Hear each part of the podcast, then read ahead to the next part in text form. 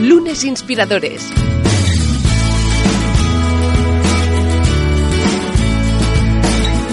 Con David Tomás y Edu Pascual. Bienvenidos a Lunes Inspiradores, hoy en uh, un nuevo episodio donde mantendremos charla con uh, un profesional eh, con quien aprenderemos hoy en esta, como siempre, espacio, charla de media hora ya típica y tópica de Lunes Inspiradores, como ya sabéis, cada lunes en vuestras plataformas de descarga y donde evidentemente ya nos podéis seguir desde ya hace tres temporadas. Qué, rápido ha pasado este tiempo. David Tomás, ¿qué tal? Muy bien, como siempre aquí contentos de estar una semana más. Y nada, con muchas ganas, como siempre, de, de aprender. Hoy vamos a hablar de, tecnología, de digital, de transformación. Así que nada, con muchas ganas de conocer a nuestro invitado. Exacto, que ya, ya lo estamos escuchando de fondo. Tenemos esta conexión con, uh, con Madrid y hablamos con Luis Altés. ¿Qué tal, Luis?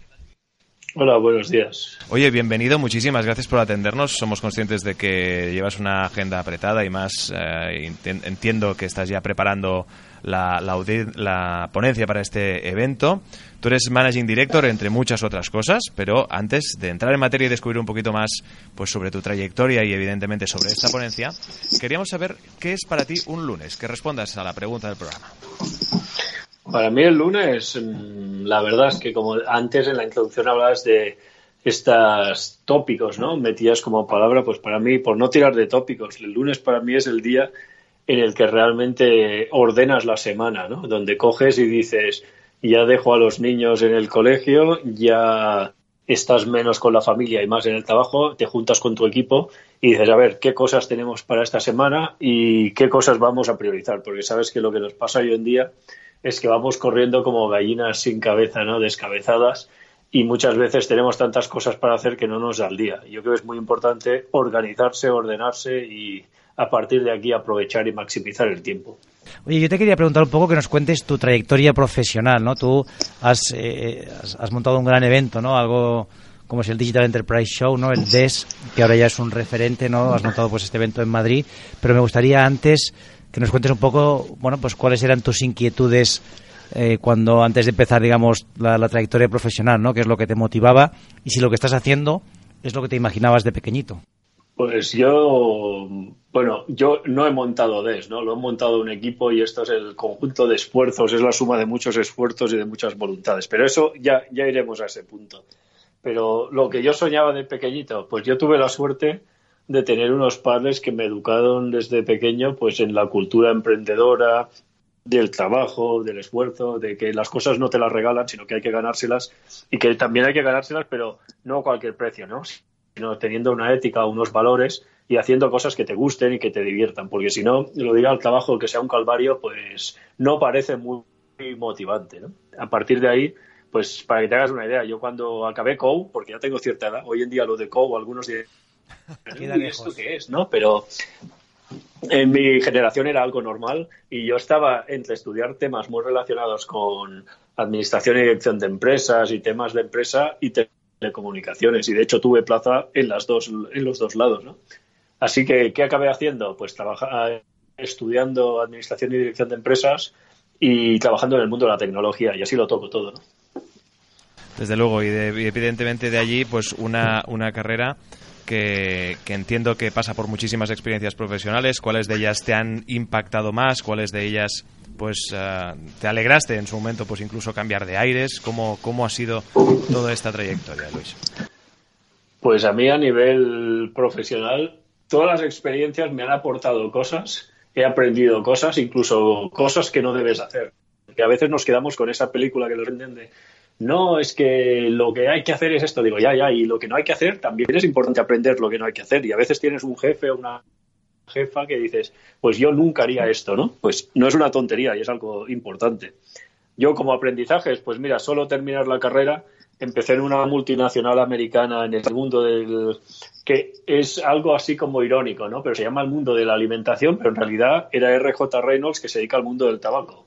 Entonces, en ese mundo yo aprendí cosas, entre ellas que al entrar en el área internacional, en estar un grupo donde yo creo que ni una sola persona era del mismo país, pues te enriquecía mucho, porque te dabas cuenta de que no hay nada mejor que estar contaminado, expuesto, llámalo X, a otras culturas y a otras mentalidades para abrir tu mente y para aprender que todo esto que tú habías aprendido, que puedes tener razón, pero que nadie es dueño de la razón absoluta, ¿no? Que hay que compartir muchas cosas y entender que en el mundo hay 50.000 opiniones distintas. No es una cuestión de blancos o negros, sino que hay mil opciones y dentro de esas mil opciones, pues cada uno tiene que aprender a defender sus argumentos para convencer al resto del equipo, ¿no? Cuando quieres lanzar una iniciativa, un programa o lo que sea. Yo creo que eso fue un tema muy enriquecedor.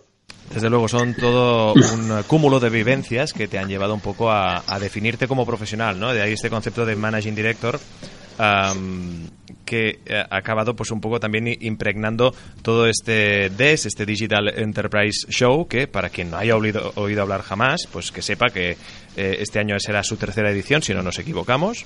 Este año hemos celebrado la tercera. Claro, en ese sentido la cosa está ya como muy avanzadita, cada vez más madura incluso. en nada te pregunto qué ha cambiado desde la primera edición, pero antes eh, cuenta, a, pues evidentemente los profesionales que nos escuchan, qué pueden encontrar en Digital Enterprise Show. Pues en DES, en Digital Enterprise Show, los profesionales pueden encontrar un punto donde entender qué está pasando en el mundo de la transformación digital, en el mundo de la empresa, y eh, ver experiencias de éxito, ¿no? Cosas que se están haciendo, porque muchas veces con temas alrededor de esta transformación nos hablan de no que en 10 años se podrá hacer no sé qué o se podrá en el Mobile World Congress hace unos meses hablaban de no que esto será como tener una un 4 decía 5G será tener como tener una autopista de 100 carriles. Digo, muy bien, digo, de momento dame 4G y dame 4 o 5 con carriles y me doy con un canto en los dientes, ¿no? Entonces, nosotros preferimos centrarnos mucho en realidades, en cosas que ya se están haciendo y en experiencias de éxito de empresas que dicen, pues mira, yo he conseguido a través de esta transformación digital aumentar la rentabilidad de mi negocio un X por ciento, normalmente cifras de más de dos dígitos, gracias a haber ayudado a mi equipo a empoderarlo, que decimos mucho, ¿no? A utilizar, a identificar el personal, la gente que tengo en mi empresa y ayudarles a desarrollarse hasta su máxima potencia o a temas como mm, me ha apalancado en tal otra empresa con la que hemos creado una, un partnership, una alianza, un ecosistema donde hemos estado generando nuevas ideas, nuevos productos, nuevos servicios y demás. Al final, cuando hablamos de transformación digital, siempre nos volvemos un poco locos ¿no? y perdemos de vista el hecho de que la transformación digital no deja de ser transformación, que es totalmente cierto que lo que la habilita, lo que la posibilita es la tecnología, algo que obviamos, pero que también es base de todo esto, es la conectividad, porque sin la conectividad que hay actualmente sería imposible muchas de las cosas que estamos haciendo. Lo que realmente marca la diferencia somos las personas. Y ahora que estamos con tanto debate sobre, no, la inteligencia nos va a quitar el trabajo, digo que no, hombre, que no. Digo que el trabajo siempre ha evolucionado, ha ido cambiando y en este caso la inteligencia artificial seguramente lo que va a hacer es eliminar trabajos duros, rutinarios y que no aportan un gran valor para que las personas nos podemos dedicar a trabajos que aporten realmente mucho más valor a la organización, ¿no? Claro, eh, un poco lo, que, lo que dices, ¿no? que lo, lo, soportan varios estudios al final, es que un poco la mirada del futuro del trabajo es optimista, ¿no? Probablemente todos aquellos trabajos que ahora nadie quiere hacer, pues lo van haciendo robots o algoritmos, pero seguiremos teniendo nuevas oportunidades que ahora desconocemos todavía, ¿no? Están por inventar, por inventar estas nuevas posiciones. Totalmente. O sea, si, tú miras hacia atrás en la revolución industrial o en todas las revoluciones que ha habido previamente, se destruyeron muchos trabajos y se crearon otros nuevos que en su momento ni siquiera podían imaginar, ¿no? Efectivamente, ¿no? Y además se crearon más de los que se destruyeron, ¿no? Y probablemente es lo que nos pase en esta ocasión de nuevo. Yo te quería, bueno, primero de todo, comentar a la audiencia. Tú, tú eres uno de los ponentes estrella, en este caso del evento de la quinta edición del Work World Innovation Summit, ¿no? Que lo organiza Valkyria y que este año, pues, habla del futuro del talento, cómo será, digamos, el, los, los equipos en el año 2030 Tú nos vas a hablar de la. Mm, bueno, vas a hacer la, apertura del evento y vas a hablar un poco de, un concepto que es el ciclo de la estrella digital, el ADN para organizaciones aumentadas. A mí me gustaría, en la medida que puedas, ¿no? ya sé que pues esperamos que muchas de las personas que nos escuchan puedan asistir al evento, pero que sí que nos des cuatro o cinco pinceladas de en qué consiste esta estrella digital y cómo nos puede servir como organizaciones para mejorar y también como profesionales. Pues mira, yo te diría que básicamente llevo años oyendo lo de no, yo no soy nacido digital, ¿no? Cuando hablas con una empresa, yo no soy nacido digital, yo estoy en fase de evolución. A mí me da igual si eres nacido digital, renacido digital o lo que sea. Lo que tienes que asumir como organización es que tienes que transformarte porque tus clientes han cambiado, las eh, demandas, las exigencias de tus clientes se han transformado de una manera brutal en parte gracias a que llevamos en la mano un dispositivo que nos permite hacer muchas cosas que antes no queríamos hacer, a estar siempre conectados, pero también entender que la transformación digital no es un destino, ¿no? que es un camino y que esto nunca llegarás al destino, porque en realidad esto es una historia sin fin. Y dentro de eso es en lo que entramos en el ciclo de la estrella digital. ¿no? Pero básicamente venimos a decir, hoy en día en el mundo debes tener claro como organización, como empresa, que las ventajas competitivas son transitorias, que las empresas debemos aprender a decir, pues mira, ya tengo mi producto, mi servicio estrella que me está dando muchísimo negocio, pero debes aprender a soltarlo antes de que esté agotado y pensar en qué es lo siguiente que vas a tener. O sea, un ejemplo claro para mí es eh, Apple, por ejemplo. Apple hace poco presentó en Estados Unidos su Apple Watch, el reloj este que tienen, el Serie 4, con una serie de avances que eran lo que eran puntos débiles hasta ahora para este dispositivo, ¿no? que era básicamente el tema de conectividad de GPS y el tema también de no tener acceso por teléfono, que ya lo habían metido en algunos países, pero en España todavía no estaba, y la parte esta de monitorizar el ritmo cardíaco y demás. En este caso,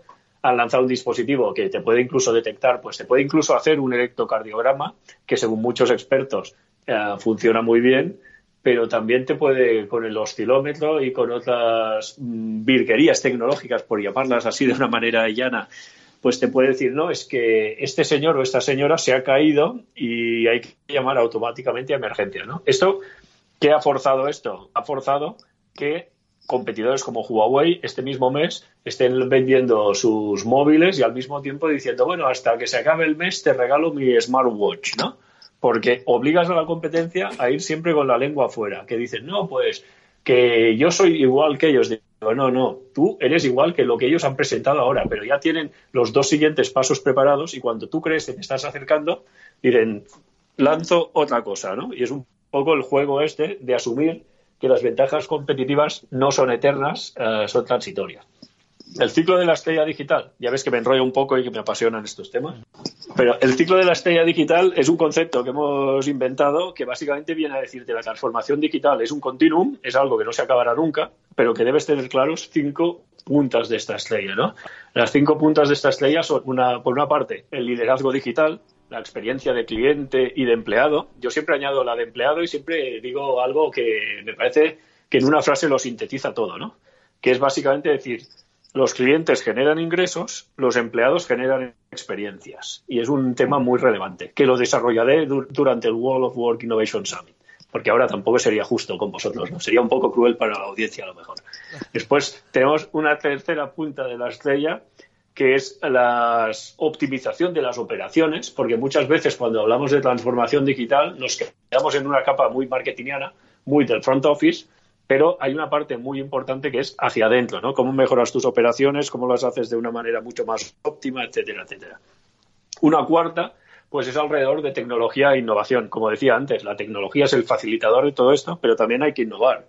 Y innovar no es fácil para una empresa grande, porque una empresa grande normalmente tiene su cultura, tiene sus rutinas, tiene sus maneras de hacer las cosas y cuesta mucho cambiar. Y no te digo ya lo que es decir, no, mira, que me dice todo el mundo que tengo que transformarme, pero en realidad lo que dicen que no funciona, a mí sigue siendo la línea más importante de beneficios para mi empresa, ¿no? Entonces, no es tan obvio y no es tan simple. Y la quinta punta de esta estrella, pues es la relacionada con nuevos modelos de negocio, con nuevos productos y nuevos servicios. La tecnología, la, innovación, sin duda, son eh, como muchas, como muchos otros detalles en, muchas compañías, en muchas corporaciones, de aquellas cosas que a lo mejor de principio dan como incluso miedo, ¿no? Tú hablabas ahora de, estas personas, eh, incluso de estos eh, directivos que piensan que a lo mejor pues esto no va con ellos, ¿no? Y al final se dan cuenta que tarde o temprano se les acabará echando encima y tendrán que aceptar que es una actualización necesaria en su día a día. Sí, ahí ha habido muchos estudios que demuestran que tenemos problemas en el mundo, no solo a nivel nacional, ¿no? Problemas del tipo de decir, el senior management de la mayoría de las grandes empresas lleva más de 20 años en la empresa. Eso tiene pros, evidentemente, porque conocen la casa, conocen cómo funciona todo, pero tiene un pequeño contra, ¿no? Que es que te piensas que todo el mundo es orégano y pierdes de vista la realidad del mundo, ¿no? Entonces es muy importante que los altos ejecutivos y ejecutivas pues se esfuercen en entender lo que está pasando en el mundo, no solo en su organización, para realmente adaptarse a las demandas de los clientes. Y a partir de aquí, pues evidentemente uno de los temas que se toca mucho en el evento eh, en, del World of War Innovation Summit es todo el futuro del trabajo y de cómo están cambiando las fórmulas de trabajo. Ya sabes que en Europa está pasando y cada vez hay más gente que trabaja por proyectos, ¿no? Por objetivos como freelance, etcétera, etcétera.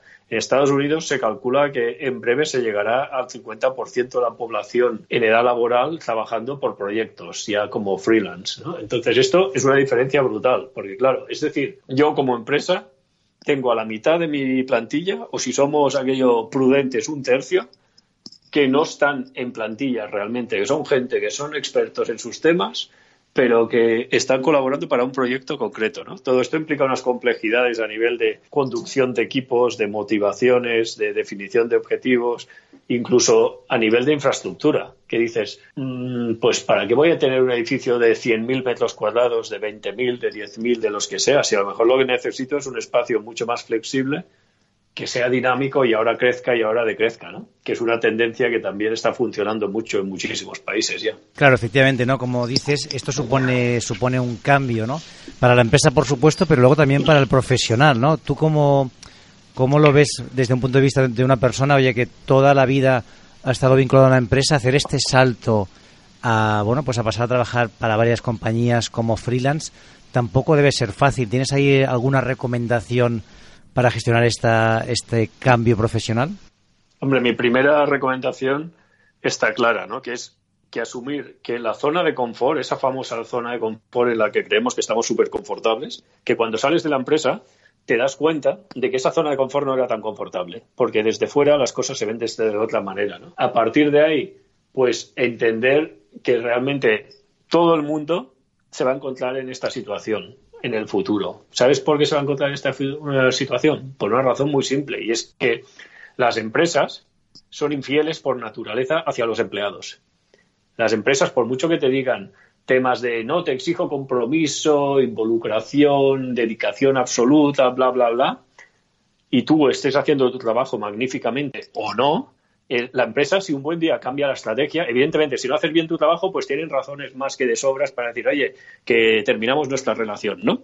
Pero incluso haciendo las cosas perfectamente, a lo mejor la empresa dice, oye, ha habido un cambio de estrategia, o ahora ha entrado un nuevo accionista, o vamos a hacer ciertos cambios que implican que tú, como individuo, sobras en la organización. Y entonces te dirán, oye, que enhorabuena, llevas aquí cinco años, diez, veinte, treinta, los que sea, pero que ahora te retiramos, te prejubilamos, te damos lo que corresponda y hasta luego, ¿no? Entonces, esto es algo que todos los profesionales deben asumir, pero deben asumirlo no con miedo, sino con, el, con realismo, con el hecho de decir, yo cuando estoy en un proyecto estoy a tope y hago mi trabajo lo mejor que puedo, aportando, contribuyendo, pero asumiendo que yo además de ser parte de tal empresa y llevo este gorro de soy de tal multinacional o tal empresa familiar o de X, pues que también eres una persona en, tu, en ti mismo, ¿no? Un individuo que tiene que cultivar su imagen, su personal branding y que tiene que realmente tejerse una red de contactos que le valoren individualmente. Mi experiencia en estos años que llevo en el mercado laboral, que son unos pocos ya, pues es que cuando tú haces bien las cosas, todo el mundo lo respeta a posteriori. Da igual que lleves el sombrero X, Y, Z. Lo peor que puedes hacer es, no sé si es una palabra muy correcta, ¿no? Pero hay mucha gente que están en una gran empresa con un cargo relevante y se les sube a la cabeza, se embriagan y se quedan un poco atontados, ¿no? Por decirlo así de una manera suave.